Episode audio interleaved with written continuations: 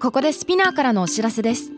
スピナーでは企業やブランドの魅力やストーリーをポッドキャストとして制作配信するお手伝いをしておりますポッドキャストを通してお客様とのタッチポイントの創出とエンゲージメントを向上させてみませんかお問い合わせは概要欄の URL かスピナー .com のスピナーブランデッドポッドキャストからお願いします Spinner.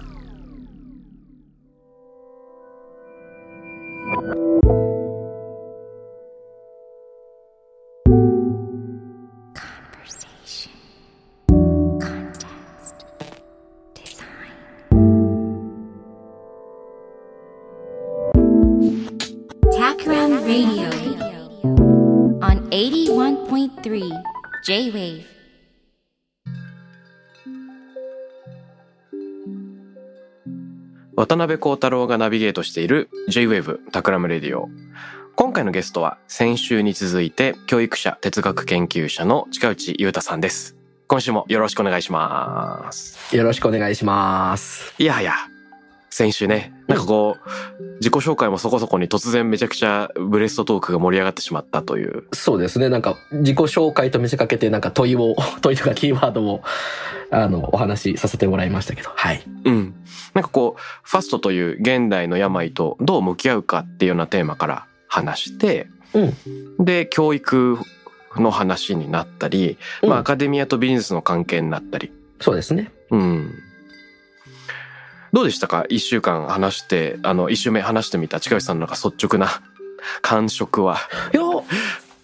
僕の中でそう、だから、ファストっていうのはこういうもんだよなって思ったのが、いい意味でなんかちょっと由来できましたね。えどういうことどういうこと改めてファストってなんだろうとか、うんあるいは、なんでそういうものを求めるような時代になったんだろうっていうのがちょっと改めて、ちょっともうちょっと、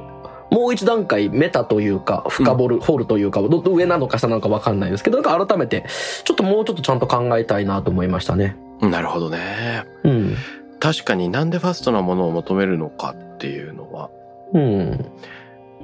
なんかあの目の前にあるクッキーを我慢できるかどうかっていうのとなんか学力の関係みたいなそんな実験ありましたねそういえば。あ、そう、そうだ、相関してるってことですかその我慢できる、そう忍耐強さみたいな。今目の前なんか部屋なんか実験で子供の部屋に1個ビスケットがあってこれを30分我慢したらもう1個あげるよみたいな、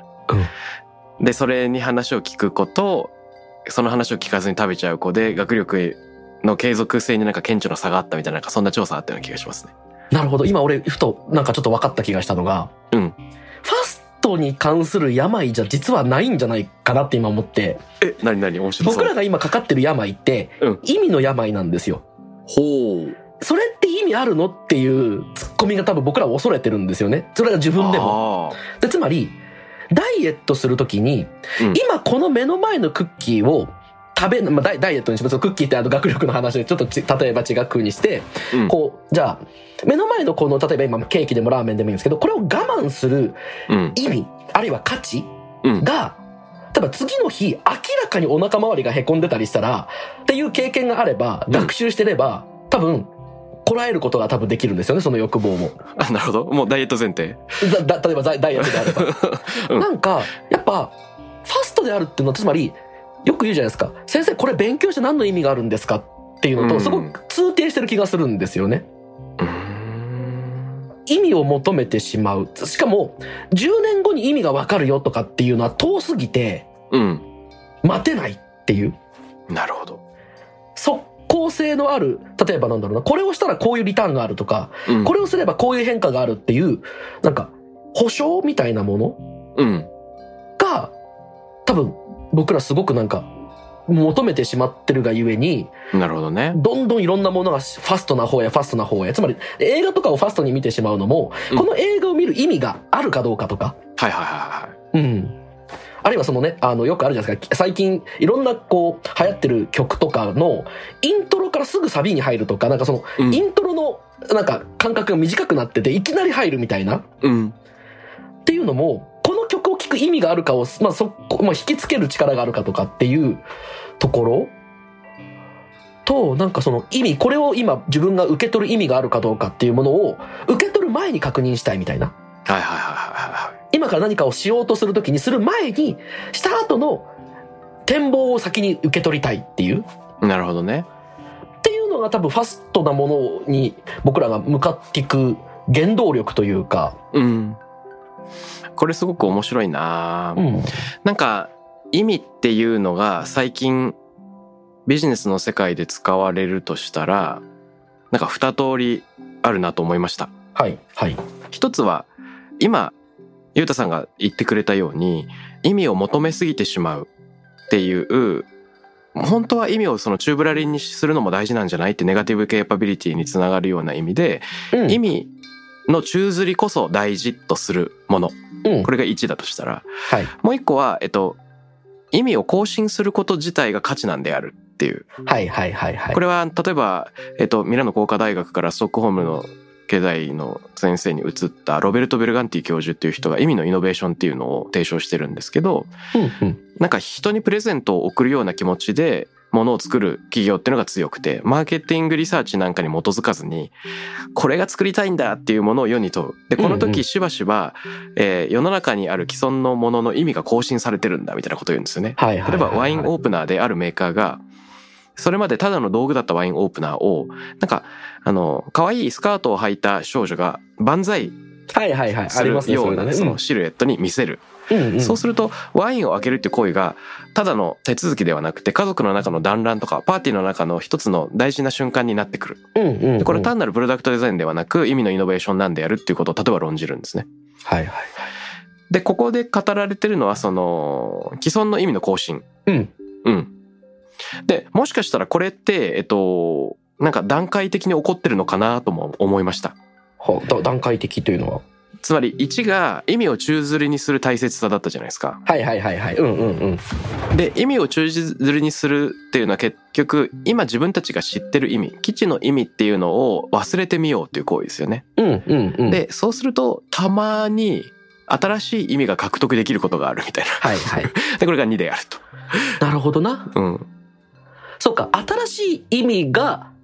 こう目を出す土壌としてのネガティブケイパビリティなのかもしれないですねその土地というか、そうそう。肥料というかそうなんですよね。で必ず芽が出るとは限らないっていうのが結構ポイントだと思ってて、うん、うん、必ず芽が出ることを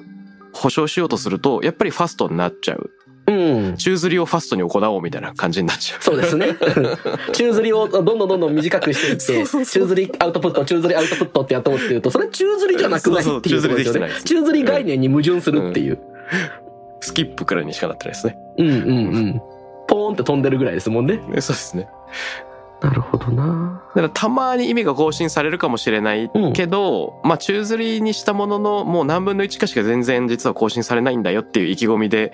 過ごすっていうのは多分ネガティブケーパビリティってことなのかなとも思う。うん。そうですねそうやっぱ意味は変わりうるっていうのを強く思えてるかどうかっていううん。ところかなと思うんですよね。でやっぱそれって学習あの機械学習とかそういうあなんかこうの脳の学習っていう意味の学習でうん。いやそういうことを経験がある人ってなんかそういうことって起こりうるよねっていうのをリアルに知ってるからうん。悪く言うとなんか悪いあんまいい表現だけど味を占めてるというかこうああ。味を知ってるから多分待つことが多分ドキドキできる。いつか確かにポン確っかにて目が出たことってあるから待ってみようっていうふうにこれだから待つってすごいなんか忍耐強くガーって我慢するみたいなイメージがあるけどうん多分本当はねサンタさんが来るかもって言ってワクワクしてるのあれも待つじゃないですかなるあほれど。と同じようなプレゼントが降ってくるかもみたいな自分の中から何かのアイデアが出てくるかもってちょっとやっぱネガティブケイパビリティっていうか多分実践してる人ってちょっと半分ワクワクしてると思うんですよねああ。うん何が出てくるだろうっていうそれめっちゃデリケートなポイントだなあのクリスマスって特定の日付があるから待てるっていうのがあああってそうね結果あのこう答え合わせというか何がねプレゼントがサンタさんからもらえるかなっていうそうサそンうそタうさんの納期があるっていうねサンタさんの納期あるんでなんかあの年に1年の中でどの日に来るかランダムですって言われた瞬間もうドキドキできないそうかそうかうまく待てないそうかそうかだからそれがいつ来るか分かんないのがしかしクリエイティビティであの、うんクルムホルツだっけ誰だっけ科学的な発見の分析をした人でどんな科学的な発見にもはい不乱の時期があるインキュベーションの時期があるとすぐ思いつくことっていうのは一回もなくて、うんうんあの、いつまで続くかわからないインキュベーションの期間を経て、神からの啓示のようにひらめきが訪れるんだっていうことを、あの、発想プロセスとしてなんかまとめてる人がいるんですけど、はいはい、はい、やっぱその不乱、測れない時間と相対するっていうのが多分一個大事な条件になってる気はしますよね。うんうんうんうん。そうですね。そう、そういえば、先週、ほら、小太郎さんがおっしゃってた、組織にネガティブケイパビリティを実装というか根付かせるための仮説があるみたいな。ありますあります。あれ、どんなお話なんですかめっちゃ気になるんですけど、あれ。あ、もちろんもちろん。ちょっと、えっと、整理しとくと、ネガティブケーパビリティってよく答えの出ない事態に耐える力みたいに言われますよね。ですね。うん、で、まあ今の社会だと、とかく答えを求められるので、まあすぐ答えてくださいとか、来週までに答え出しといてくださいと。まはあい限られた時間内で答え出せっていう話が言われると。うん。で、そんな時代に、まあ、警鐘を鳴らすじゃないけど、別の考え方もあるよっていうことで、えっと、最初は、イギリスの詩人のジョロマン派のジョン・キーツが兄弟に手紙の中で触れた考え方で、うん答えが出ない事態っていうのを、そまあ、答えを宙吊りにして、その時間っていうのも、あの、過ごしていいんだよって、なんか許しの言葉みたいなのをそこで投じたと。はい。で、えっと、まあ、現代でせせこましく生活してる我々にこのネガティブケーパビリティもっと身につけてもいいよねっていうテーゼはもう本当にそうだと思う。うんで、これを一人でやる分には多分できるんですよ。はい。あー、僕これどうしたらいいかなすぐ答え決めなきゃなっていう時に、うん。一回決めないで過ごしてみよう。これできる。うんで、も、仕事でプロジェクトで、例えば3ヶ月後にもう締め切りが迫っていて、お客さんになんか納品しなきゃいけない時に、うん、そもそもプロジェクトのゴールが決まってないとか、ゴール決まってるけど、その誰が何やるか決まってないとか、なんかそれはもう慌てて決めなきゃいけないじゃないですか。うん、うん、で、そうすねちょっと待てと。ネガティブはいケーパビリティだから締め切り1週間前までこれ宙吊りにしとこうとかがだから成立しない。そうですね。うん、で、一方でそういうのが好きな人もいるんですね。で、ポイントはプロジェクトメンバーが例えば5人いた時に、うん。ネガティブケーパビリティ強い人2人と弱い人3人いたら完全に分断しちゃうんですよ、そこで。ああ、はい、はい、はい。で、これ例えるならば、あの、クライミング型のアプローチとトレッキング型のアプローチって僕は思ってるんですけど、はい。登山って目標が、山を、の頂上を極めると目標があるから、クライミング型で、ゴールが見えるぞと。で、一週間後までに頂上を目指すために、第一キャンプここで張ろう、第二キャンプここで張ろうと。このルートを通ってっていう、そういう逆算ができるのがクライミング型ですね。はい、はい。計画立てが可能っていう。そうなんですよ。目的、ゴールセッティングがある。うん、うん。で、それに対してトレッキング型っていうのは、散策、散歩自体を楽しむっていうプロセスで、はい、はい、はい。具体的な目的地はない、あらかじめは。うん、うん。で、歩いてる気づきの中で、こっちの道が楽しいかも。この木の実が美味しいから、ちょっとここで休憩しようみたいな、なんか自由が許されているのがトレッキングだとしたときに、うん。あの、普通一緒に歩かないんですよ、彼ら は。あそうですね。同じパーティーにはならないです よね。う同んじ街にはなんない。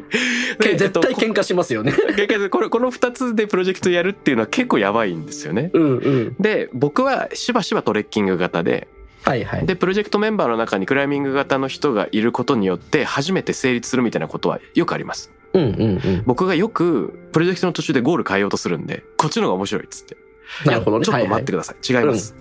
最初に定めたゴールに進むことが何より大事だししかもプロセスとしても気持ちいいじゃないですかっていう価値観が違うんですよね、はいはいはい。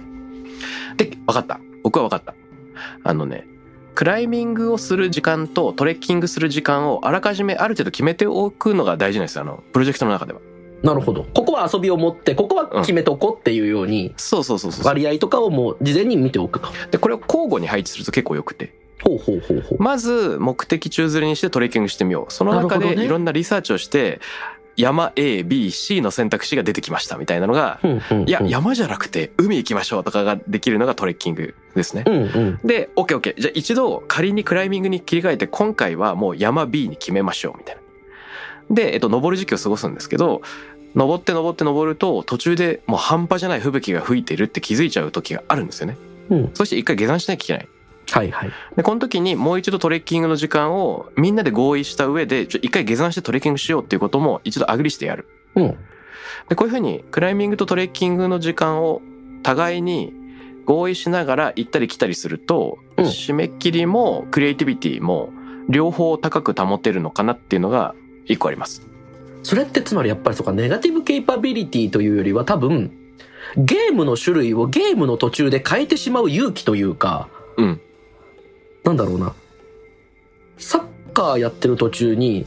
ボール2個でやってみないみたいな。今からこの時間だけみたいな。面白い面白い。面白い面白い面白い。なんか、まあ、全くななんか、あ一応あるらしいんですよね。ボール2個使ったサッカーってなんかあるらしいんですけど、うんもう全然戦術とか変わるらしいんですよね。そりゃそうですよね。だってうんうんうん、 2個のボールが動いてるから。確かに確かに。そう。でもそれやると混乱するし、面白いけどちょっと混乱するし、普通の試合も戻さなきゃいけないから、そろそろ普通のサッカーボール1個に戻そうみたいに、はいはいはいはい。多分これが、さボール2個のサッカーがいいのか、ボール1個のサッカーがいいのかっていう議論、戦うんじゃなくて、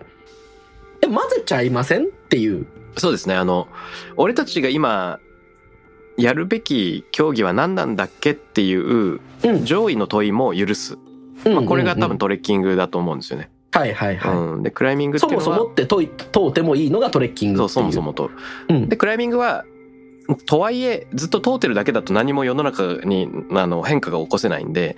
形にしてみませんかっていうのが多分クライミングなんですよね。うん。で、これはあの、レヴィストロス的に言うと、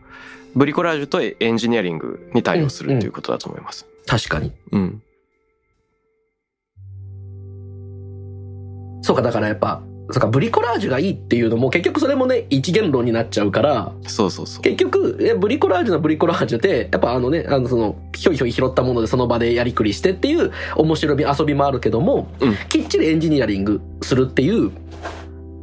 そう、のも大事なんですよね。それないと、うん。あの、ものができないですからね、いつまで経っても。そうですよね。うん。なんか、フランケンシュタインみたいな身の回りにあるもので、なんか偶然できた、あの、ものしかできなくなっちゃうから、ちゃんと設計図書いて、いいものを作るっていうのも、まあ、人生には必要になってくると。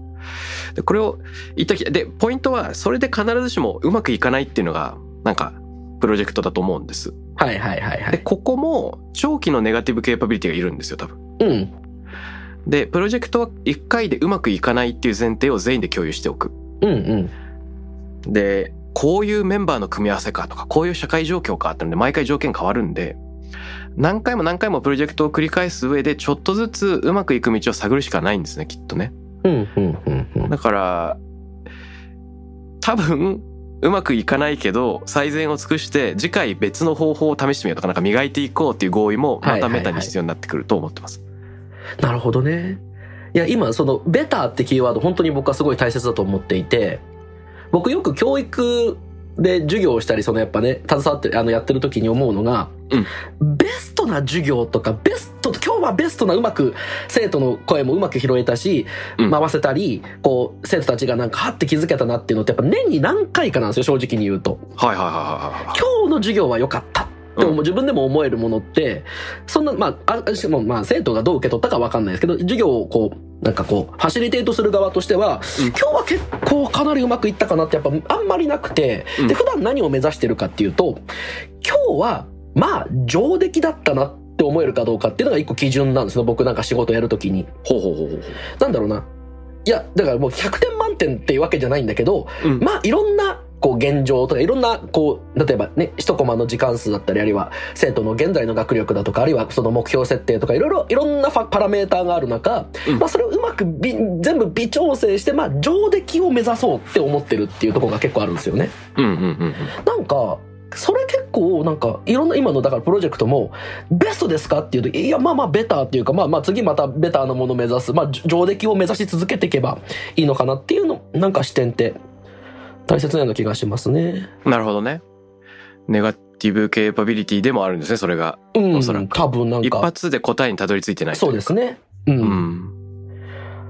あとやっぱそのね、組織の場合、その合意が取れるかですよね。今からトレッキングだよとか、トレ,、うんトレッキングってこうだよとか、そうそうそうそなんう。か、これね、僕、事故ったことありますよ、何回 か。プロジェクトメンバーがうん明らかに山 B の頂上を目指してくれてるのに、うん。僕がなんか海の話をしてるとか、 はいはいはい。山 A の話をしてるとかですごい、あの、空気が悪くなる。はいはいはい。で、現状認識っていうか、やろうとしてることが異なってるっていうことですよね。っていう当たり前のことの言語化が共有できてないっていううん、うん。タイミングで不和が起こる。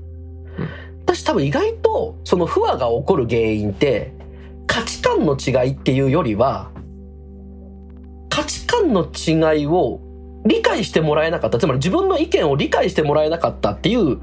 こう鬱屈だったりうん。なんか悲しみだったりするような気がするんですよね。うで、んなんで今山 B 目指そうって言ってるのに、急に孝太郎さん海って言うの全くこっちのこと尊重してくれてないじゃんっていう、その、行きたい、できるかどうかじゃなく、なんか分かってもらえてないとか、分かろうとしてくれてないっていう悲しみが結構、うん、不和を生む気がするんですよね、なんか。うん、なるほどね。なんかね、カタカナばっか出して申し訳ないですけど、だからそういう意味で言うと、そのネガティブケイパビリティを実装するためには、組織でやる場合、やっぱエンパシーっていう部分、うんでエンパシーだから共感って訳されちゃうんですけど、もうちょっと言うと、こうなんか、他者の、こう、立場、あるいは他者が何を考えてるかを理解する能力ってよく言われたりするんですよね。アビリティっていう。つまり、共感って言っちゃうと、僕それだから、いわゆるシンパシーっていうのは、僕これ同情っていう日本語がまあ、しっくりくるかなと思うんですよね。うん。なんか、ああ、それわかるよ、辛いよねっていう、なんかすぐに理解するじゃないですか、同情って。わかるわかるっていう。でエンパシーって、やっぱり、なんで君そんなこと言うのとか、え、なんでそんなことしようとしてるの意味がわかんないんだけどっていうところから始まって、なんでこの人こういうこと言うんだろうとか、こういうことしたがるんだろうっていうふうに、思いを巡らして、想像して、観察して、想像して、すり合わせる能力っていうのが多分エンパシーって今すごくよく、ね、エンパシーもやっぱりネガティブケイパビリティと同じぐらい結構最近よく語られる概念なんですけど、うんなんかやっぱそこのすり合わせ言語化して、相手の物語を理解して、こっちの物語を伝える。何を、この今同じプロジェクトをどういうふうに見えているのかっていうのをなんかやる時間っていうのが多分とてもなんかね、そんなことをやってるま時間はないって言うんですけど、空中分解するぐらいだったら多分その時間を取って、ちゃんとすり合わせて、今からトレッキングね。で、トレッキングって言葉で同じものをイメージできてるみたいな、なんかそういう目配せというか、すごく大切な気がしますね、そこがね。うん。うん。それはあるかもね。いや、なんか、あれなんですよ。その、彼は山 B 目指してる、僕は海の話してるっていう風に、結論を言うと、明らかに違うねってわかるんですけど、そうですねプ。ロジェクト最中にそれが客観視できてないっていうのが一番の問題なんですうよん、ね。あのうん、うん。お互いになんでこんなに話が噛み合ってないんだろうってはいはい蓋はをい開けてみたらゴールが違ったっていうゴール違うしやってることは違うみたいなで、えっと、そこに気づくまでに僕の場合最初に結構時間がかかってなんでこの人こんなにあの狭い範囲の話をしててうん、うん。毎日細かい作業のことをこだわってるんだっけみたいなでああゴール決めないとダメなんだみたいなのに結構こう気づくうんで、僕は海の話だけじゃなくて山 A の話もしてるしとかね。で、その全体がもう不安でしょうがないっていうタイプのはい、はいあ。の考え方もあるから、ああ、そういうの知らなかった。だからそういう感情モードが存在するっていうこと自体まず知らない。そうですよね。うんそれがないとエンパシーもままならないというか始まらない。うんうんうんうん。そうですよね。だから、もう同じものを見てて同じ場所にいても全く違うことを考えてるし、やっぱ同じ言葉でも違うものを指してるっていうぐらい、会議論というか疑った方がいいんだと思いますね。うん。いやうー、んそんな気はするです。なんか、いや、あの時打ち合わせして OK って言ったじゃんって時に、いやうん、それ同じ言葉を喋ってるって前提があるからだと思うんですけど、はいはいはいはい。で、例えば、あの、多分、海って言葉でも、多分ね、孝太郎さんさっきおっしゃってたけど、多分、孝太郎さんがイメージしてる海の映像と、僕がイメージしてる海の映像って多分、同じ、多分違う可能性が高いですよね、多分ね。うん。穏やかな海を見てるのか、こうちょっとね、あの、例えばサーフィンが好きだったら、ちょっと波が高い方の海の方が、海っていう、楽しい場所の海っていうと、そういうイメージがあるとか、あるいは海に入るのそんな好きじゃないけど、海が見るのが好きっていう人にとっては、穏やかな、えっ、と、白い砂浜の海をイメージするかもしれないから、海目指すじゃん、わかるっていうけど、本当は、多分、あ、そ、そういう意味の海だったんだっていう、そのやっぱ言葉って意外と便利だけど、その、切り捨ててる部分がありますよね。うん。海っていうと通じるんだけど全く同じ海ではないはずなんですよね多分想像してるものがもちろんもちろん。まあ、そこから連想するのはあのー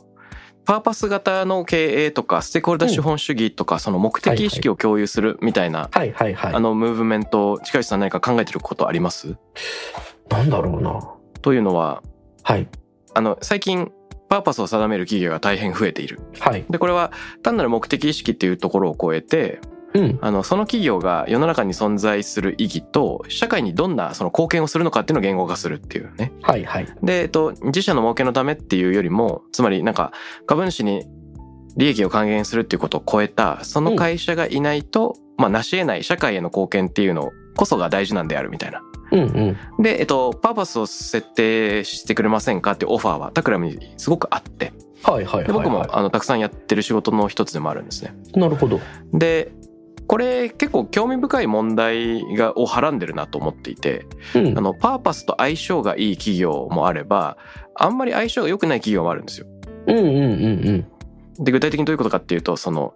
老舗企業って、例えば、わかんないですけど、同じお菓子をずっと作り続けてる、何世紀も続いてる企業って、社会貢献とかっていうと嘘っぽくなっちゃう。うんうん。どっちかというと、伝統の味を守り続ける職人の心っていう手段っぽい部分を保つ、うんなるほどねまあ、もしくはアイデンティティを守ることの方が大事で、はいはい。なんか社会貢献っていう話をしない、まあ別になんかあの、利益の一部を何々に還元するとかっていうのはあっていいけど、別にそれって仕事の目的ではない、彼らにとって。うんうんうん。で、それパーパス経営とは合わないなとか多分なるし。うんうんうん。うん。あの、そういう合う合わないみたいな、まあパーパス型、アイデンティティ型っていうふうに乱暴に分けてもいいのかもわかんないんだけど、あるなとかっていう話になった時になんでこの話が出てきたかっつうと、はい。今その同じ目標の中に集わないと人がまとまらないっていう状況自体についてちょっと考えたい。うんまあプロジェクトのゴール山 B に登ろう、はい。でプロジェクトって絶対に締め切りともゴールがあるじゃないですか前提として、うんはいそうですね。でもゴールが定めづらい時ってあるなとかうんうんうんあとなんていうの人によってはパーパスが定められてる企業よりうん。うん。あまり堅苦しいこと言わない企業の方が居心地いいんだよなっていう人もいたりすると思うんですよ。はいはいはい。で、この目標を定める、定めないみたいな部分で、もしゆうたさんが考えてること、思いつくことがあったらちょっと聞いてみたいなと思って。難しすぎる。や っぱなんか、結局多分パーパスを掲げたり掲げなかったりっていう目的は多分やっぱその企業が信頼されるかどうかっていう信頼ってキーワードなのかなと思うんですよね。おー。なんかパーパス掲げた方が信頼につながる業種というか会会社というかプロジェクトだったりっていうのとそんななんかそんななんだろうなあのパーパスじゃない方なんかいやもう地道にずっとやってるだけですよって言った方が信頼されるっていう、うんその信頼概念っていうのが目的なような気がするんですよね。なるほど。企業や地,、えー、とそのいや地域や社会にとからどういうようなメッセージを出した方が信頼されるのかの違いなようなうん。気がしますね。なるほどね。目的っていうのは実は信頼への手段であるみたいな。うん、なんかやっぱりうん信頼っていうものの価値な気がしますけど、根っこにあるのが。うーん。面白い見方ですね。目的が最上位だと思ってしまったら出てこない、そのメタな考え方だな。うん。うん。で、あと、まあ、それは単に僕が最近信頼概念ってすごく面白いなと思って考えてるから、ちょっと引き寄せて、なんか、おそういう考えが出ただけなんですけど、うんうんこれ信頼学っていうか、心理学における信頼概念ってすごく面白い定義なんですよ。うん、どういうことなんですかあの、例えば、A さん、まあ、まあ人間関係で言うと、A さんのことを信頼できるっていう、信頼っていうのが発生するのはどういう時かっていうと、うん。 A さんは、私に危害を加えたりすることができるにもかかわらずしないはずだっていうのが信頼だっていうんですよね。うん。つまり、A さんが絶対に私に、えっ、と、能力とか、あるいは法的に、私に何らかの損害を与えたり、危害を加えたりすることができない場合、A さんとの関係性は、これは安心だって言うんですよね。うん。で、信頼ってだからその不合理なんですよね。つまり企業が、そういう、なんか例えば営利目的で暴走したりとかすることができるにもかかわらず、この企業はしないはずだっていう、あそのなんかやっぱその、この企業って安心だよねっていうのとやっぱ違うんですよね。いやもちろん企業からしたら安心でもいいのかもしれないんだけど、僕らがついつい、ああ、やっぱここの企業の商品はやっぱ買いたいなとか、なんかこの会社を応援したいなと思うときって、やっぱ安心っていう以上に、その不合理な思い、あ。はあはあはあはあ。この会社はとんでもないことをやれる会社能力、それぐらい大きな企業なのに、この企業は誠実にやってやるよねっていう、その、にもかかわらずっていうねじれがないと、僕らの心って突き動かされないんですよね、なんか。あ、これ面白い。あ、これ超面白い。え、ちょっと待って待って。えっと、そもそも危害を加える想定がないのが安心で、安心です。危害を加えられるのに加えてこないのが信頼であると。そうです。それで言うと、すいません、めっちゃ議論巻き戻すんですけどう、んうん。スローな価値。例えば本を読む。何も得られないかもしれないけど読んでみた。うん演劇を見に行く。全然つまんないかもしれないけど見てみた。うん。これって信頼ですよねつまり確かにそうですよ完ね。全に時間の無駄になるっていううん危害を加えられる、可能性があ想定るああっていくにもかかわらず、めちゃくちゃ良かったっていう。でしかもしばしば信頼を裏切られるんですよねスローなうん行為って。うんうんやっぱあのダメだったっていこうの演劇マジつまんなかったわとか、 この本意味なかったわみたいなで何回も裏切られるけどたまに信頼が返ってくるのが嬉しかったりうんうん。または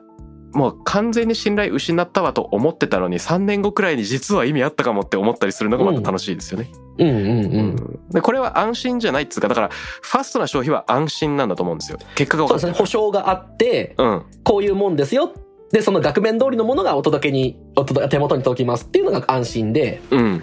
まあやっぱそこにちょっとさちょっとした賭けというか、うんギャンブル性がやっぱありますよね、その。ありますねうん。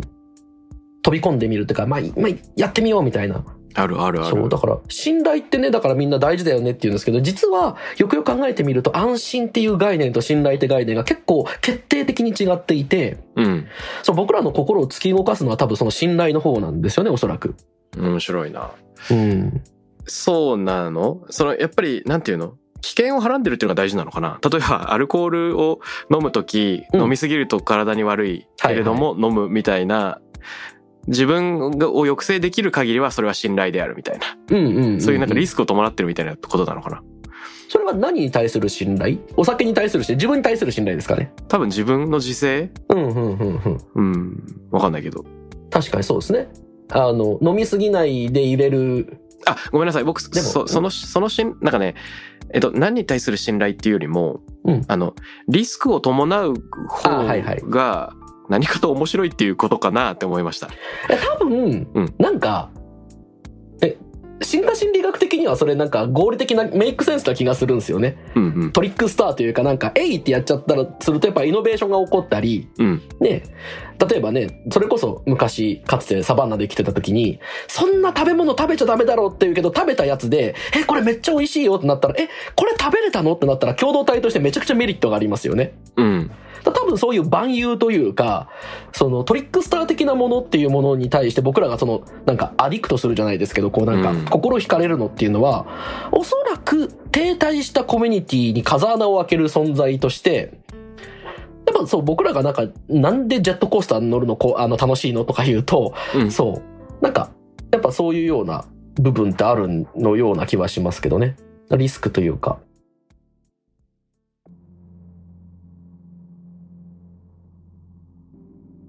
まあ、それで言うとなんだろうあの自分が許容な範囲のリスクを取り続けるうん。うんっていう信頼行動うんうん。これがなんかスローの本質なのかも本質になんか触れている可能性がありますね。そうか、それで言うと、リスクと不確実性っていうのも違うんですよね。ああそうなんだ。リスクとアンサーテンティっていう、まあ、英語でちょっとアンサーテンティですけど、不確実性って、これ経済学の中で、フランク・ナイトっていう学者だった方が提唱していて、もう結構前なんですけど、はいリ、スクっていうのは確率計算ができるものをリスクって呼ぶんですよね。ああなるほどね。不確実性って確率計算すらできないものをリスクっていう、あーか不確実性って言うんですよね。うんで、僕らリスクはマネージできると。例えば期待値がこれぐらいだから、それこそ保険かけたりとか、保険っていう制度を作るのって、あれはだから、で、例えばこういう病気の死亡率がこれぐらいでとか、何歳ぐらいの死亡率がこれぐらいでってデータがある、確率があるから、掛け金は設定できるわけですよね。うんで、僕らはリスクは恐れないんだけど、不確実性は恐れるっていう傾向があるんですよね。おおこれどういう実験かっていうと、エルスバーグのパラドックスって名前だったかながあって、うんあの、袋の中に、えっと、100個玉が入ってますと。本当か、あの、中、なんか中学校、高校で習うような確率の問題なんですけどう、んうんで、袋 A と袋 B の2つの袋がありますと。で、どっちも袋の中には100個の玉が入ってますと。で、A の袋は赤玉が50個、白玉が50個入ってますと。うんうんうんこれが袋 A ですと。うん袋 B は赤白が入ってるんだけど、何個ずつかはお教えしませんと。うんうんうんだもしかしたら赤が99個で白が1個とか。まあ、に20個と80個かもしれないけど、袋 B の方は100個入ってる。赤と白が100個入ってるはわかるけど、トータル100個入ってるはわかるけど、何かが入ってるかわかんないと。うんうんで、今からあるゲームをするときに A の袋か B の袋かお選びいただけますと。うん今、まず袋を宣言して、赤玉が出たら、じゃあ1万円差し上げますと。っうんうんうんていうと、どっちの袋でチャレンジします孝太郎さんだったら。いやーやっぱり半々の方に行きたくなりますよね。あ、そっち取りますうん。で、これ結構人によってバラバラなんですけど、結構分かれるんですよ、これ。あの、へえ。何個ずつか分かんない方でチャレンジしてみた方がドキドキするじゃんっていう。うんうん。なんですけど、これ、逆に、えっ、と、赤玉を選べなかった、つまり失敗した場合には、100万円の借金を背負ってもらいますと。っおおやべえ。てなった時に、はい、袋 A、袋 B、どっちでやりますかっていうと、さっきまで1万円もらえるんだったらドキドキでいいやって B を選んでた人たちも、軒並み A の袋でやるって言い出すんですよね。うん、そりゃそうだろうよな。これつまり、袋 A は、これでも確率的に言うと、あの、いろんなまあ前提があって、あの、ね、えっ、と、同様に確からしいって、つまり情報量としては赤が多い、白が多い、わかんないんで、うん。確率で言うと A の袋、B の袋って同じなんですよ。うんうんうん同様に確からしい。つまり赤の方が多いとか白の方が少ないっていう情報が何もないので、うん A の袋でも赤玉が出る確率は2分の1。うん B の袋でも赤玉が出る確率は本当は2分の1なんですよね。うん。うん。でも、僕らは、その、深く、え、その、なんかネガティブな方、あの、借金を背負わせますとかいう、そのデスゲームみたいな方をやるときには、やんなきゃいけないんだったら A の袋でやるってみんな一気に変わるんですよね。そうですね。つまりこれ期待値が同じだったら、経済学的に言うと人々は、あの、50%、50%で袋 A、袋 B を選ぶはずだっていう人間観なんですよね。うん。確率的に、あるいは期待値的に、あの、つまり、えっ、と、損失するう確率、確率と損失額の掛け算した値が A と B の袋は同じなのに、損失って言った瞬間に A の袋をみんな選ぶっていうのは、これはつまり経済学がこれまで前提としてきた期待値とか確率が同じだったら人々は均等に選ぶという前提が崩れて、どうやら僕らはリスクというのはそんな恐れないんだけど、不確実性というものをどうやら強く恐れるらしい。うん。っていう心理学との実験との兼ね兼ね合いで、その後だ経済学が、そのミクロ経済がいろいろあ発展していって、まあ当然そこから行動経済学みたいなのも出てきたんだと思うんですけど、うんうんっていうふうになんかそう、多分安心と信頼、リスクと不確実性ってなんかこう、対になる概念、まあそれこそね、今日、あの、ファストとスローみたいなものでもあるとは思うんですけど、なんか、こうなんか通底してるような2グループな気はしますね、なんか。ああ。まあ確かに、なんだろうな、その、ファストな動画消費に対するところのちょっと演劇に出かけるみたいなのうは、んうん。まあ、リスクですよね。演劇が8時間くらい続くみたいなことは想定してないから、そこに不確実性はないと。うんうんうんで、一方で転職みたいなライフはいはいはい。チェンジングなイベントだったら結構不確実性があって入ってみないとその職場がどういう環境か全然わからないから結構不確実っていうのをなんかはらんでいるような気がしますよね。うんうんうん。うんこの時にいや一回ちょっと宙吊りでもうやめちゃえみたいなのうをんパッと言えるかどうかとかっていうのは結構難しい問いですね。そっか、だからこれ身も蓋もないかもしれないですけど、じゃあなんで僕らファストなものとか、ファクトフルなもの、エビデンスがあるものっていうものに心惹かれてしまうかっていうと多分失敗が許されないっていう恐れがあるからなんでしょうね。うん多分失敗しても再起可能ですってなったら意外とみんなそのね、不確実な方に飛び込んだり、うんまあ、いつかでいいじゃん。あのね、ちょっと待って、ね、ネガティブケイパビリティはっきりしてゆっくりでいいじゃんだけど、いやいや、そんなことやってたら失敗したらもう戻ってこれないんだっていう不安があると、どんどんどんどんみんなファストな、あの、明確な、こう、あの保証がある方へっていう流れてしまう気はしますね。うん、あとはその失敗後のシナリオを描いておけば怖くない説がありますよね。あ、多分それは不確実性をリスクに変えるって感じでしょうね。あまさにその通こういりう。失敗、失敗プラン A、失敗プラン B があったら、この場合はこういうふうに補おうとか、こういうふうにすればなんとかなるだろうって、これ多そ分う、そう不そ確実性を、えー、と想定することによってリスクに変えるっていう。ううんうんうん。だからそれなんだろうそのエクササイズをうんミクロななんか今日何するみたいなスケールでもキャリアのスケールでもえっとできるようになるうんうん。あとは個人のスケールでもチームのスケールでもできるようになるっていう能力が高まれば高まるほどあの最悪でもこのくらいしか損を被れないからとかそのはいはいはい。最低でも何ヶ月のロスで済むからその後挽回できるよってみんなで合意できるんで、あの、リスクを取るとかね、不確実な道を選ぶっていう選択肢が視野に入ってくるんですよね。でそうすると、あの、結果が保証されてないもの、まあ世の中のもの、あらゆるものは結果は本当は保証されてないと思うんですけど、うん、うんそれを異様に忌避してしまう、はいはい。例えば人の性格とか大企業の傾向みたいなものと逆のややスローな意思決定みたいなところに近づけるのかもしれないですね。あ、いいですね。その、ややスローっていうのは、やっぱそこがなんかね、塩梅というか、すごく大切なとこな気がしましたね、今。ううんん。そう、純度100%のネガティブケイパビリティとかも、やっぱ、なんかそれは過酷というか、なんかちょっとね、原理主義っぽくなるし、うん。そう、やや、ちょっと今いる場所からちょっと動いてみるみたいなぐらいの遊び心みたいなもので、遊んでみると意外と楽しいんで、だし、死なないよっていうのを経験するのがすごく大切な、だと思いますね。うん、確かにそうですね。なるほど。いやー、我々は一体何の話をしてきたんだろうみたいな気もしているけれども、まあ、はい冒頭はね、その意味の病みたいな、実はフはいァストの病ではなく意味の病なんじゃないかっていう話から入って、えー意味の宙づり、意味の更新みたいな話。で、ネガティブケーパビリティの話題に入っていって、複数人でやる場合、ビジネスで行う場合。うん。でその時起こってることは実はなんかゲームをのルールを変える勇気なんじゃないかみたいな話を近口さんがしてくれて、うん、うん。でなんか僕が突然パーパス経営とか目的設定の話をする。でその延長上で、えー、ゆうたさんが今信頼と安心の違いとかリスクと確実性の違いみたいなのを展開してくれたっていうところでしたね。うんいやーなんかいろんなちょっとこの話自体がある目的のネガティブケーパビリティっていうある山 B のために始めたのに結果的には大いなるトレッキングになったっていうなんかそんな会話でしたねそうですね。なりましたね。思いがけず、思いがけず。うん、だったな、うん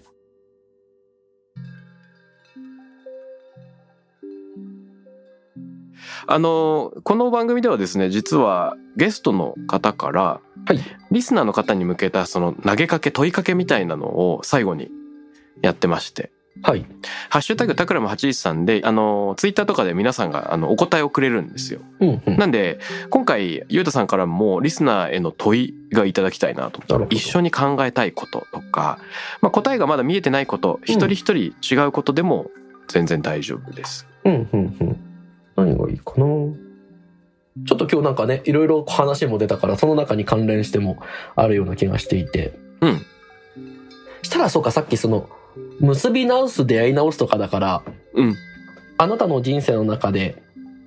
出会い直したものって何がありますかとかでいいですかね。ちょっと抽象的いいんじゃないですか何か、例えば今日ね、そう、出会い直すってキーワードが、とか、結び直すっていうキーワード。ね、あるいはこう、さっきのね、あの演劇の話もありましたけど、うんこうなんかね、面白くないかったらどうしようと思ってたけど面白かったみたいに、あるいはそのね、この監督ってめっちゃいい作品だったんだみたいな、うん。こう気づき直すとか出会い直すっていうものが僕はすごい人間の経験がすごい大切だなと思うんですけど、えっ、と、じゃあその問いとしては、はい。いいですえっ、ね。と、はい。あなたが出会い直したものは何ですかうん。何と出会い直してきましたかある。はい。これをちょっと、なんか書いてくれたら、いろんな、もうすごいいろんなものが出てきて。多分大体そういうのって、あの、いい方の出会い直しもあるし、なんかネガティブな、信頼してたのに裏切られたっていう、っていうのもまああるとは思うんですけど、なんかそういう出会い直しっていう、僕らの心を突き動かすもの、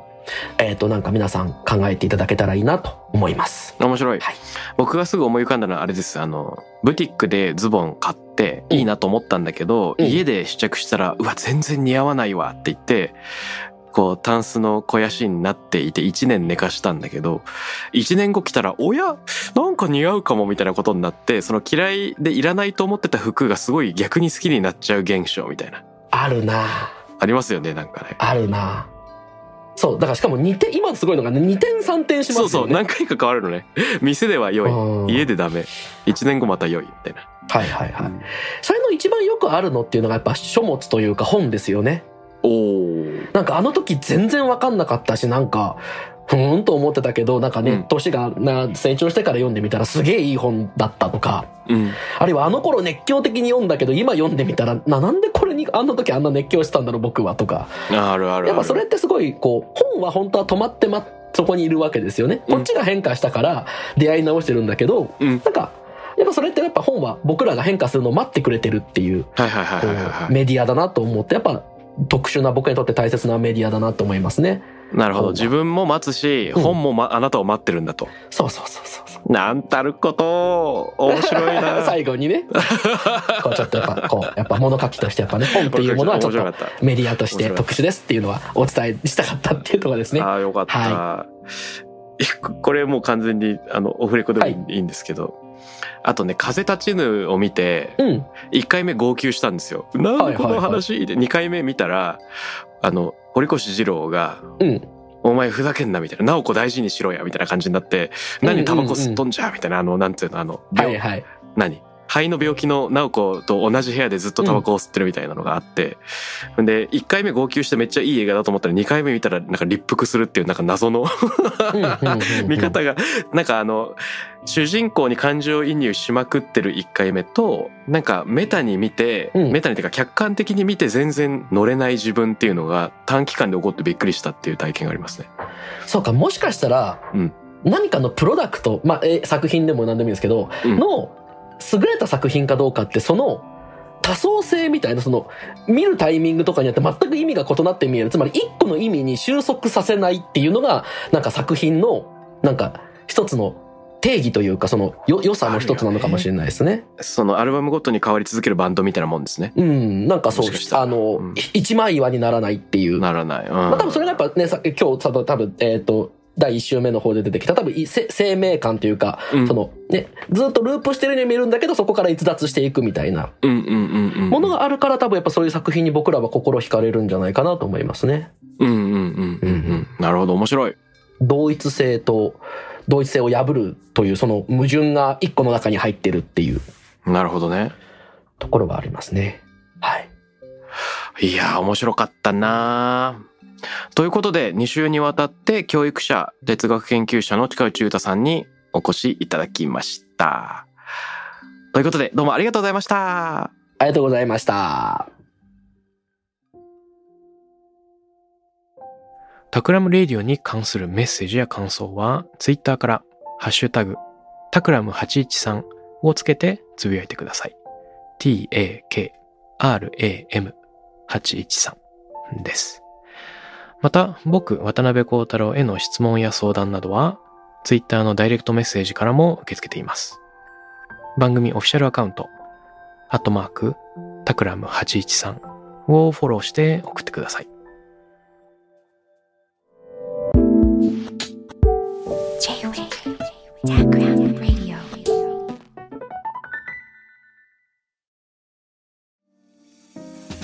ここでスピナーからのお知らせです現在さまざまな企業のブランデッドポッドキャストを制作しているスピナーでは自社開発したポッドキャスト管理システムソニックボールを用いたオリジナルのアンケートを実施していますリスナーの属性データを可視化することで御社のニーズに合わせたコンテンツ制作が可能になりますスピナーホームページ内のコンタクトよりまずはお問い合わせください